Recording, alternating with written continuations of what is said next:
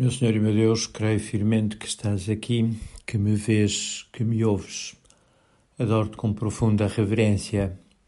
Peço perdão dos meus pecados e graça para fazer com fruto este tempo de oração. Minha Mãe Imaculada, São José, meu Pai, Senhor, anjo da minha guarda, intercedei por mim.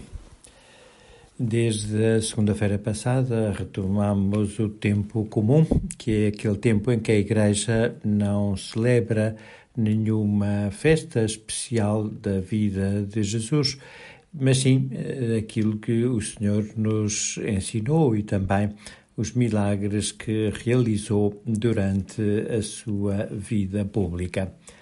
E eh, hoje toca-nos meditar a cura do leproso que São Marcos refere logo no primeiro capítulo do seu Evangelho.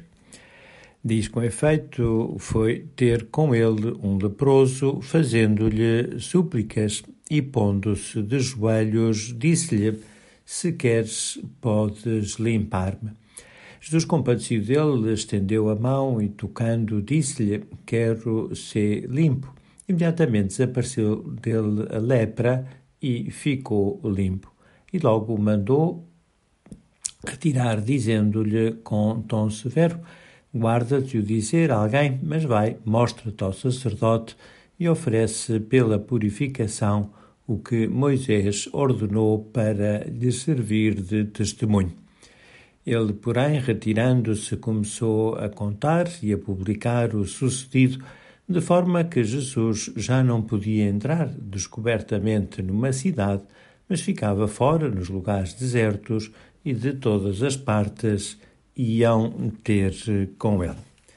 Podemos eh, pensar, não será exagerado fazê-lo, que este milagre de Jesus tem muitas semelhanças com aquilo que acontece na confissão. De facto, a lepra pode ser comparada ao pecado e, neste caso concreto, Nosso Senhor manda o homem leproso ir ter com o sacerdote e até lhe diz: Mostra-te ao sacerdote e oferece pela purificação aquilo que Moisés ordenou.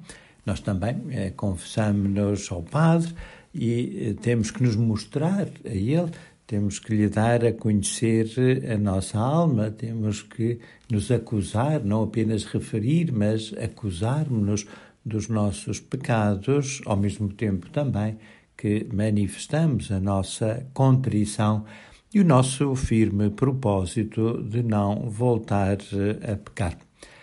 De facto, o pecado e a lepra têm muito em comum. A lepra era, naquela altura, uma doença incurável, uma doença particularmente dolorosa, porque eh, a pessoa que a tinha ia ficando cada vez mais deformada.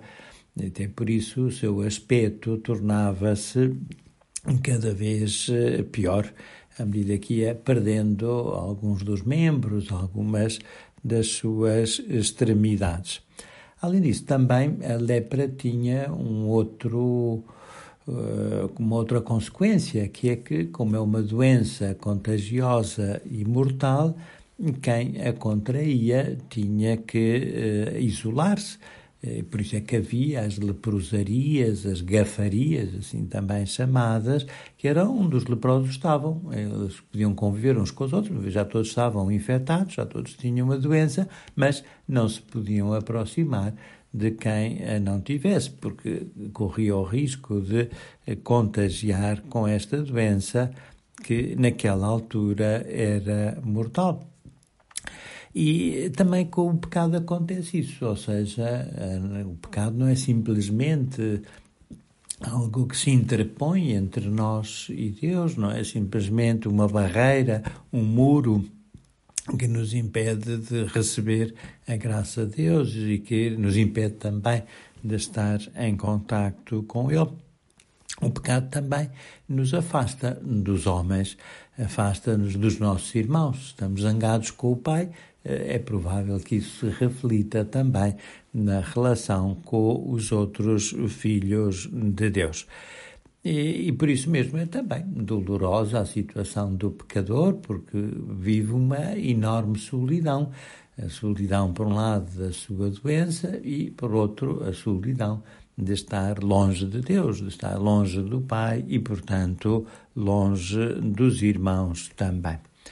E também a lepra se parece ao pecado em que só, de facto, Deus podia curar a lepra naquela altura. Hoje em dia, graças a Deus, a medicina já descobriu remédios que permitem curar esta doença. Naquela altura isso não acontecia. Portanto, a única esperança do homem leproso era um milagre divino. E o pecado também, só Deus o pode perdoar. Porquê? Porque o pecado é uma ofensa a Deus. Não é? Se António ofende José, pois só José pode perdoar o António. É, por muita razão que o António tenha, é, o perdão só lhe pode ser dado por quem ele ofendeu. E eh, a mesma coisa acontece também eh, com o pecado, não é? De facto, se o pecado é uma ofensa a Deus, só, só Deus nos pode perdoar. E daí que seja necessário que Deus eh, seja necessário recorrer à confissão para obter esse perdão de Deus. Mas é interessante termos em conta que na confissão quem nos perdoa não é o confessor, quem nos perdoa é Deus. Aquele eu te absolvo não é dito pelo Padre, mas é dito por Jesus através do Padre. O Padre, enquanto homem, não teria esse poder, não foi ele que foi ofendido, não foi ele a quem o pecado de facto injuriou. Aquele que foi ofendido foi Jesus, aquele que foi ofendido foi Deus. E, portanto, só nos interessa o perdão de Deus, só Ele nos pode absolver da nossa culpa. E, eh, de certo modo, podemos dizer que, de facto, é isso que acontece. Cada vez que nos confessamos, o eu de quem diz eu te absolvo, na confissão, não é o eu do Padre, mas o eu de Cristo que atua através do Padre. É Jesus quem profere essas palavras. E por isso podemos dizer, não é exagerado, que nós confessamos-nos diretamente a Deus. Quando eu estou a falar com uma pessoa através do telemóvel, eu não estou a falar com o telemóvel. E por isso não digo bom dia, telemóvel. Não, eu estou a falar com a pessoa. Mas estou a utilizar um instrumento, que neste caso é o telemóvel. Muito bem, sim senhor, aquela pessoa está longe, portanto eu não posso falar-lhe diretamente, portanto utilizo um meio, meio técnico, que é o telemóvel, ou antes era o telefone, ou outros meios que utilizávamos para entrar em contato com alguém que está distante. Mas quando eu estou a falar ao telemóvel com uma pessoa, estou a falar diretamente com ela, embora seja, de facto, através do telemóvel.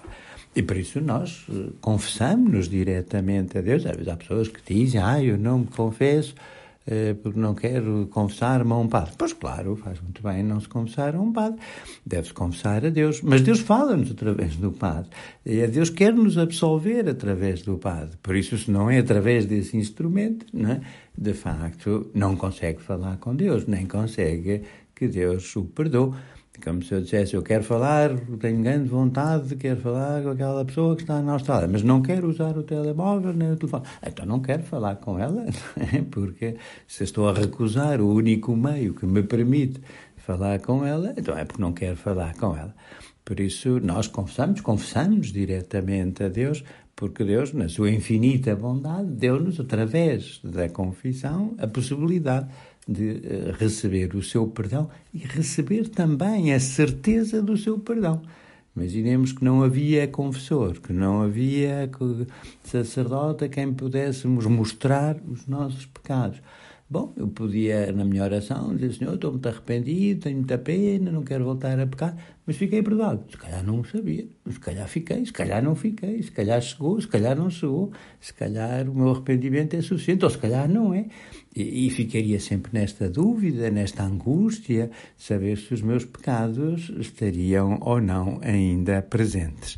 Se eu ainda estaria ou não leproso, ainda teria ou não essa doença incurável e mortal quando o sacerdote me diz, eu te absolvo. Não é ele quem diz, é Cristo, mas eu tenho a certeza absoluta que aqueles pecados que ele me absolveu foram validamente perdoados. Já não existem mais, a lepra desapareceu de mim. E daí também a alegria que nós sentimos cada vez que nos confessamos, e que é também comparável à alegria deste homem, que por isso nem sequer se conseguiu calar, mas manifestava a todos a grande graça que o Senhor lhe tinha concedido.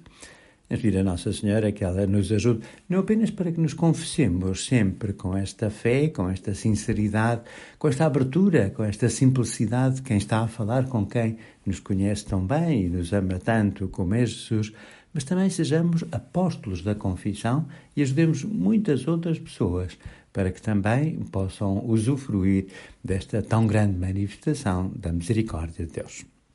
Mas graças, meu Deus, são os propósitos, afetos, inspirações que comunicaste nesta meditação. Peço ajuda para os pôr em prática. Minha Mãe Imaculada, São José, meu Pai e Senhor, anjo da minha guarda, intercedei por mim.